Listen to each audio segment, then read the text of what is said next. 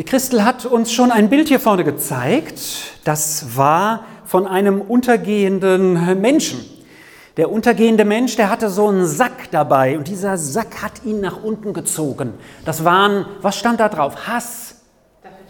Ah, da ist es. Hier, Elke hat so schnell hingekriegt. Hier, Hurts. Das sind Verletzungen. Ja, Verletzungen. Vier, das ist Angst, das ist Furcht. Regrets, das ist Vergebung? Nee, das ist äh, Schuldgefühle. Was man bereut. Hate, das ist Hass. Ähm, Unforgiveness, Unvergebenheit. Ganz schlimm, wenn man nicht vergeben kann. Und Pain, das sind Schmerzen. Ja?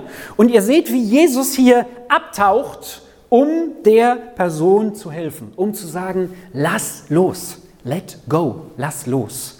Jesus ist bei dieser Person in den tiefsten Tiefen, wo sie unterzugehen droht. Ich weiß nicht, ob ihr schon so eine Situation hattet, wo ihr unterzugehen äh, gedroht habt.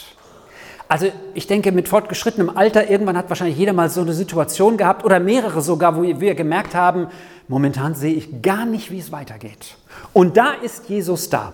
Und jetzt switch doch bitte wieder zurück zu unserem Logo. Ich möchte mit uns heute eine Situation, ein besonderes, ein herausragendes Erlebnis aus der Bibel, aus dem Neuen Testament anschauen, wo Jesus zeigt, dass er nicht nur in den tiefsten Tiefen unserer Tiefen bei uns ist, sondern auch auf den höchsten Höhen. Ja?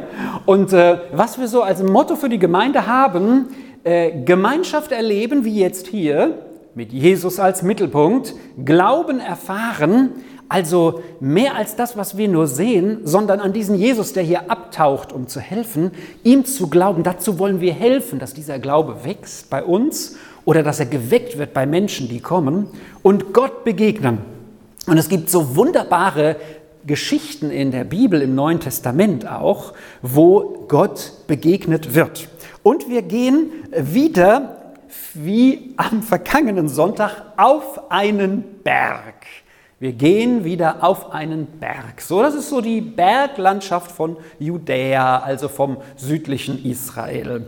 Und ähm, äh, wir wollen uns heute zum zweiten Mal, nächsten Sonntag dann als drittes, eine Person anschauen, die mit auf diesen Berg gegangen ist. Auf diesen Berg ging nämlich Jesus. Er ging normalerweise auf einen Berg, um sich zurückzuziehen, um zu beten.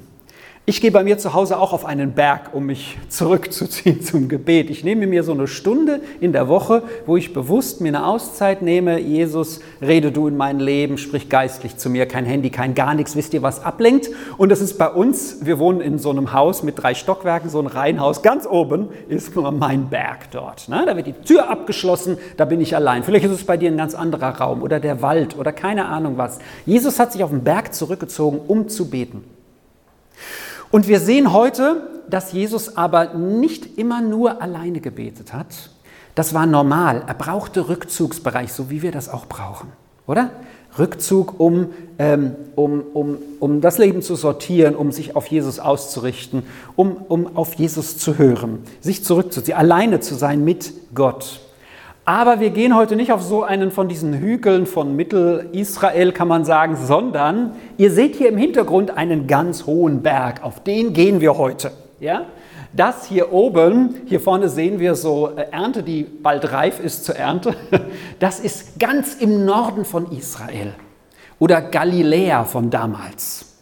Und Jesus war nicht nur unten in Jerusalem unterwegs, sondern wenn wir das auf der Karte uns angucken, ganz oben, da war dieser Berg da, seht ihr, den da, wo der Schnee drauf liegt, das ist der Berg Hermon. Von dem ist auch in der Bibel die Rede. Nämlich, dass dort, was weiß ich, Schnee, das top, tropft wie Tau herunter, auch Richtung Jerusalem und so. Also von diesem Berg ist die Rede. Dieser Berg, und da gehen wir noch ein bisschen näher dran, seht ihr hier, der hat eben Schnee und der ist knapp 3000 Meter hoch. Denkt man ja jetzt nicht für Israel. Und Israel hat so ein kleines Eck von dem heute. Da sind die so auf 2200 Meter etwa hoch. Ähm, das ist im Grenzgebiet vom Libanon, Israel, Syrien. Syrien hat den höchsten Gipfel hier vom Hermon. Und jetzt gibt es eine Geschichte, die ich mit euch teilen möchte, die davon berichtet, ähm, was wir auch in unser Leben mitnehmen können. Und das möchte ich anhand dieser Begebenheit uns aufzeigen. Jesus ist immer bei uns, ist das eine, was du heute im Herzen behalten sollst. Jesus ist immer da, überall. Nicht nur da unten im Wasser, in den Tiefen, sondern auch auf den Höhen hier auf diesem Berg, auf den er vermutlich gestiegen ist, mit drei seiner Jünger. Mit einem Petrus, den kennen wir schon, einem Jakobus und einem Johannes. So drei, die er besonders mitgenommen hat. Die hat er mitgenommen zur Totenauferweckung von einem kleinen Mädchen, ja, die, die, die gestorben war. Die nimmt er alle, alleine mit mit Vater und Mutter, um sie aufzuerwecken. Das Mädchen war die Tochter von einem Jairus. Und die wird er später mitnehmen, auch auf einen Berg, auf den Ölberg kurz vor seiner Kreuzigung. Petrus, Jakobus, Johannes, er sagt, kommt ihr noch mal ein Stück mit, auch zum Beten. Genau wie hier. Das heißt, die drei hat er besonders herausgerufen, weil er auch einen Auftrag für sie hatte. Er hat irgendwie in diesen dreien wohl gesehen, die können das ähm, ertragen, was Sie jetzt hier gleich sehen, was wir lesen werden. Und Sie können mir auch besonders nah sein in meiner schlimmsten Stunde. Und ich hoffe auf Ihre Gebetsunterstützung. Und jetzt frage ich euch, wie stark haben die drei Jesus unterstützt im Gebet, als er in Gethsemane kurz vor der Kreuzigung Blut und Wasser schwitzte und selbst Angst hatte vor dem, was kommt, weil er es ja wusste. Wie stark haben die drei im Gebetskampf gestanden die Nacht? Gar nicht. Gar nicht! Ah, wie enttäuschend. Oh, oh, oh, wann hast du schon mal jemanden enttäuscht? Ich kann dir sagen, es, oder warst selbst von dir enttäuscht. Ich kann dir sagen, es gibt einen Weg raus, weil Jesus hat mit diesen Jüngern trotzdem weitergemacht, obwohl sie da, genau wie jetzt bei dieser Geschichte übrigens wieder, mordsmäßig am Einschlafen waren. Also Jesus ist da. Und die zweite Botschaft für heute, halt die schon gerne in deinem Herzen fest. Jesus gibt dir alles, was du brauchst. Jetzt denkst du vielleicht, wenn du mit Jesus schon eine Weile unterwegs bist, okay, Pastor, nichts Neues. Aber ich denke, an dieser Geschichte kann man das schön auch aufzeigen. Jesus gibt dir alles, was du brauchst für dein Leben und für deine Herausforderungen. Er ist da und er unterstützt dich und gibt dir auch alles, was du brauchst. Und zwar lese ich mit uns aus dem Lukasevangelium im neunten Kapitel ab Vers 28, was hier auf diesem Berg geschehen ist. Etwa acht Tage nach diesen Reden, Reden, das heißt, er hat seinen Jüngern zum ersten Mal angekündigt, dass er sterben wird. Bis dahin dachten die noch, super, mit Jesus geht es nur, wisst ihr, so die, die Kurve nach oben, ne? Wirtschaftswachstum, Glaubenswachstum, mit Jesus immer Wachstum, Wachstum, Wachstum, ja. Bis dahin haben die Jünger gedacht, also das wird ja so weitergehen, bis Jesus King ist und wir sind seine Minister und so weiter. Nein, Jesus kündigt ihnen an, das Ende in, oder der Ausgang, das Ziel in Jerusalem wird sein Tod sein. Zum ersten Mal macht er das. Das war etwa acht Tage vorher. Und er sagt den, die ihm nachfolgen, sagt ihr, er sagt ihnen unter anderem, wer mir folgen will, nehme sein Kreuz auf sich, wer sein Leben retten will, wird es verlieren und wer sich mir schämt, dem werde ich mich auch schämen. Also die Jünger haben ganz schön klare Ansage von Jesus gekriegt, dass das Leben in der Nachfolge, in hinter ihm her, nicht immer leicht ist. Können wir vielleicht in unserem Land hier nicht unbedingt so nachvollziehen, weil hier ist doch vieles leicht. Vor allem, wir können uns gut versteckeln, ja, also merkt keiner was, dass wir Christ sind. Aber wenn wir es bewusst auch bekennen, wenn wir ihm nachfolgen, dann kann es schon hier auch mal den einen oder anderen Lächler oder naja geben. In anderen Ländern kann das deinen Tod bedeuten. Okay, etwa acht Tage nach dem, was Jesus seinen Jüngern gesagt hat, wo vielleicht schon welche dachten, ist das denn so lohnenswert? Da geschah es, dass er Petrus, Johannes und Jakobus mit sich nahm, auf einen Berg stieg, um zu beten. Das, was vorher geschah, war in der Nähe dieses Berges, deswegen vermutet man, er ist tatsächlich auf diesen Berg oder auf eine der Höhen dieses Berges gestiegen, denn da ist es auch wirklich, kann man sich vorstellen, einsam. Und es geschah, während er betete, dass sich das Aussehen seines Gesichts veränderte und sein Gewand strahlend weiß wurde wie auf dem Bild vom tauchenden Jesus. Da ist auch der weiß angezogene Jesus. Und auf einmal waren da zwei Männer, die mit ihm redeten. Es waren Mose und Elia. Sie erschienen im Lichtglanz und sie sprachen von seinem Ende, das sich in Jerusalem erfüllen würde. Petrus aber und die mit ihm waren, wurden vom Schlaf überwältigt. Als sie aber aufwachten, sahen sie den Lichtglanz um ihn und die zwei Männer, die bei ihm standen. Und es geschah, als diese sich von ihm trennen wollten, dass Petrus zu Jesus sagte, Meister, es ist schön, dass wir hier sind. Wir wollen drei Hütten bauen, eine für dich, eine für Mose und eine für Elia. Er wusste aber nicht, was er sagte. Noch während er dies sagte, kam eine Wolke und warf ihren Schatten auf sie. Sie aber fürchteten sich, als sie in die Wolke hineingerieten. Und aus der Wolke kam eine Stimme und sprach, dies ist mein auserwählter Sohn. Auf ihn sollt ihr hören. Und während die Stimme sprach, fand es sich, dass Jesus wieder allein war. Und sie schwiegen und erzählten in jenen Tagen niemandem etwas von dem, was sie gesehen hatten. Also, das ist die sogenannte Verklärung von Jesus auf dem Berg. Die Jünger bekommen einen Einblick in die himmlische Herrlichkeit. Vielleicht so wie im Korintherbrief, also in der Bibel im Neuen Testament wird mal beschrieben, wie es ist, wenn wir im Himmel sind. Und daraus können wir sehen, dass wir immer noch wir sind, immer noch eine Persönlichkeit. Du wirst nicht ausgelöscht, wenn du einmal gestorben bist und bei, bei Jesus im Himmel bist. Aber du wirst einen anderen Herrlichkeitsleib haben. Da wird keine Krankheit mehr sein. Du wirst irgendwie strahlen. Und so ein Strahlen sahen sie jetzt auch. Und ich habe so ein Bild gefunden. Und mir sind ja manche Bilder zu kitschig. Meine Frau hat heute Morgen gesagt, nimm's doch. so, hier ist von einem Karl Boch, ne, Bloch, einem Künstler. Der hat das, finde ich, am besten eingefangen. Hier die Jünger, wie sie, wie sie da oh, stehen und denken, was geht ab? Und da Jesus mit den zwei Männern die sie übrigens offenbar erkannt haben als Elia und Mose. Das heißt, äh, äh, das heißt, sie sehen diese drei in real, die plötzlich dort mit Jesus sprechen. Warum sehen sie sie real? Weil Petrus Hütten bauen will. Ja? Ich baue nicht Hütten für eine Idee ja? oder für irgendeine Nachtvision, die ich irgendwie habe. Wobei es offenbar dunkel war, als sie auf dem Berg waren. Da strahlt das dann noch mehr sondern sie haben da was real gesehen. Gott hat ihnen etwas geschenkt und Jesus hat sie bewusst mitgenommen, bewusst mitgenommen, auf dem Berg das zu erleben.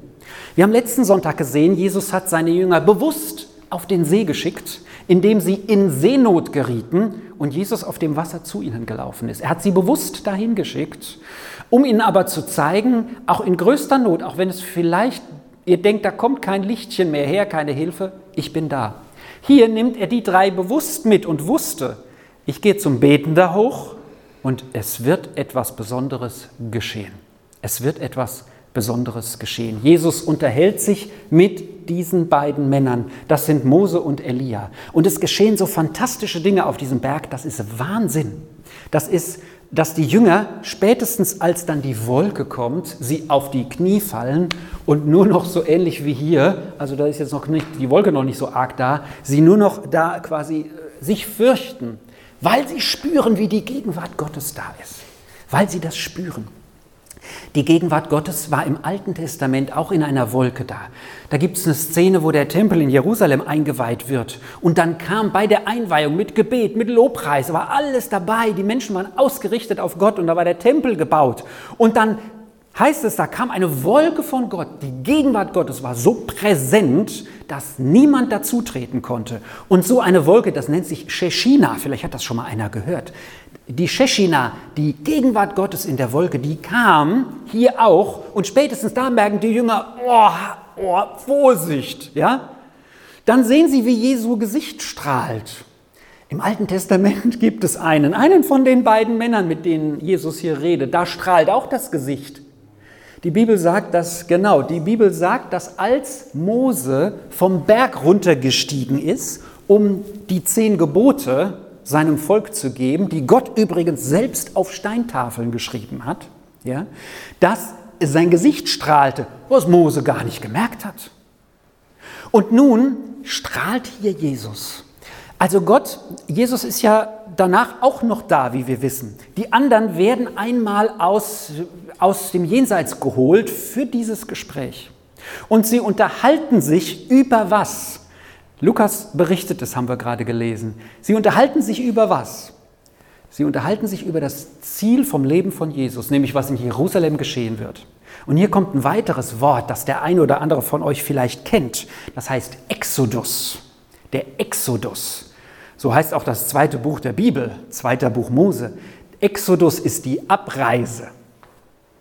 Ist, man kann auch sagen, das Ende, das Ziel, der Schluss, ja, der Ausgang, aber eigentlich die Abreise. Exodus ist, als die Israeliten aus Ägypten ausreisen in das gelobte Land. Und hier steht nur an drei Stellen im Neuen Testament hier das Wort Exodus. Sie sprechen über die Abreise von Jesus, den Ausgang von Jesus in Jerusalem. Wisst ihr, und ich denke mir, wisst ihr, Jesus war ein Mensch wie du und ich. Nicht vergessen. Er war auch Gott. Aber er hat wie du und ich Hunger gehabt, Angst gehabt. Er hat, er hat Gebetszeit auch benötigt, ja, äh, um sich mal zurückzuziehen vom, vom Trubel und allem drum und dran. Jesus war auch mit, äh, hat, hat alles erlebt, nur eins nicht, keine Sünde. Keine Sünde. So, das heißt, was Jesus hier erlebt und in was er Petrus, Jakobus, Johannes, die Jünger mit hineinnimmt, ist, selbst gestärkt zu werden er nimmt doch die Jünger mit im Garten Gethsemane, um von ihrem Gebet unterstützt zu werden, wo die einpennen. so, das heißt, Jesus nimmt die hier mit, um ihnen was zu zeigen. Und die schlafen ja schon wieder fast ein. Ja? Als sie das dann sehen, denken sie, ich glaube, wir gucken nicht richtig, aber dann realisieren sie, was ist. Und Jesus wird hier von Elia und von Mose gestärkt in dem, was geschehen wird. Elia gilt als der Vorzeigeprophet im Alten Testament. Elia, da sind Wunder geschehen, der hat einen Nachfolger Elisa gehabt und so weiter. Also Elia steht für, fragt mich jetzt nicht welcher von beiden, steht für den Propheten im Alten Testament. Mose steht für den, der das Gesetz gegeben hat oder durch den Gott es gegeben hat. Das heißt, prophetisches und äh, äh Gottes Reden durchs Gesetz, durch die Gebote, reden hier die beiden mit Jesus. Und wer bleibt am Ende dann nur noch zu sehen? Nicht Mose, nicht das Gesetz, nicht Elias als alttestamentlicher Prophet, sondern Jesus ist der, der am Ende stehen bleibt. Die Jünger sehen so etwas Faszinierendes, so etwas, so etwas also ah, das, das, kriegen wahrscheinlich nur die drei einigermaßen gebacken, weil Jesus sie mitgenommen hat, zu diesem Zeitpunkt, weil Jesus ja noch nicht auferstanden war. Das heißt, als Jesus allein stehen bleibt zum Schluss, da wissen Sie, dass die Botschaft auch für uns und für die Menschen zu allen Zeiten, in Jesus erfüllt sich das Gebot, Mose, erfüllt sich jedes prophetische Wort im Alten Testament, was auf Jesus bezogen ist. Er ist die Erfüllung Gottes. Und die Stimme Gottes kommt vom Himmel in dieser Wolke, in dieser Sheshina, in, diesem, in dieser Gegenwart Gottes, kommt auf die Erde, genau wie bei welchem anderen Ereignis. Da ist dasselbe Reden Gottes. Zu Beginn vom Dienst von Jesus wird genau dasselbe schon einmal gesagt. An der Taufe, als Jesus getauft wird, seinen Dienst beginnt, kommt auch eine Stimme vom Himmel und sagt, dies ist mein geliebter Sohn, auf ihn sollt ihr hören. In diesem Zusammenhang hier, damals nicht auf Johannes, den Täufer, sollt ihr hören, der ist Vorläufer. Nicht auf Elias oder Elia, nicht auf Mose sollt ihr hören, sondern auf Jesus, weil sich in ihm alles erfüllt. Und das Erste, was ich uns zu Beginn gesagt habe, ist, Jesus ist überall da für dich. Er nimmt die Jünger hier mit auf den Berg, aber er ist bei ihnen und bei uns auch in jeder Tiefe. Er ist in jeder Tiefe und er ist in jeder Höhe bei uns. Wisst ihr, das müssen wir wirklich begreifen. Wenn wir irgendwo in einer Not sind, wo wir merken, wir kommen nicht weiter, wir, wir irgendwie gibt es scheinbar keinen Ausweg oder mit Menschen, ja, dann dürfen wir wissen, Jesus kennt die Situation. Jesus ist bei uns. Jesus hilft uns. Und es gibt ja direkt danach auch ein Ereignis, das wird von allen drei Evangelisten äh, auch berichtet, oder von drei von vier Evangelien, die von, vom Leben von Jesus berichten, was direkt danach passiert. ist überall dieselbe Geschichte. Also das ist so eine Reihenfolge, die auch datiert wird nach acht Tagen und so und örtlich.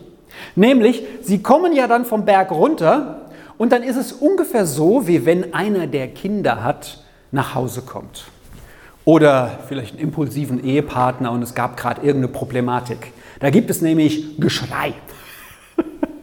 Manchmal kommen wir so aus einer Ruhe raus und dann, oh, jetzt geht es Gekrisch wieder los, sagt man so. Ne? Ja? Da wird nämlich das Geschrei geht gleich los, weil als sie runterkommen, da ist ein Mann, der hat ein, ein, ein belastetes Kind, die Jünger schaffen es nicht, mit ihm zu beten und dann kommt Jesus darunter, nach der Höhe dort gleich wieder in die Niederungen der Probleme.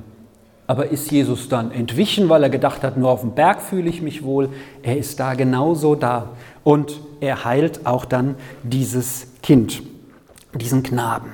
Also Jesus ist da, auf der Höhe und in der Tiefe.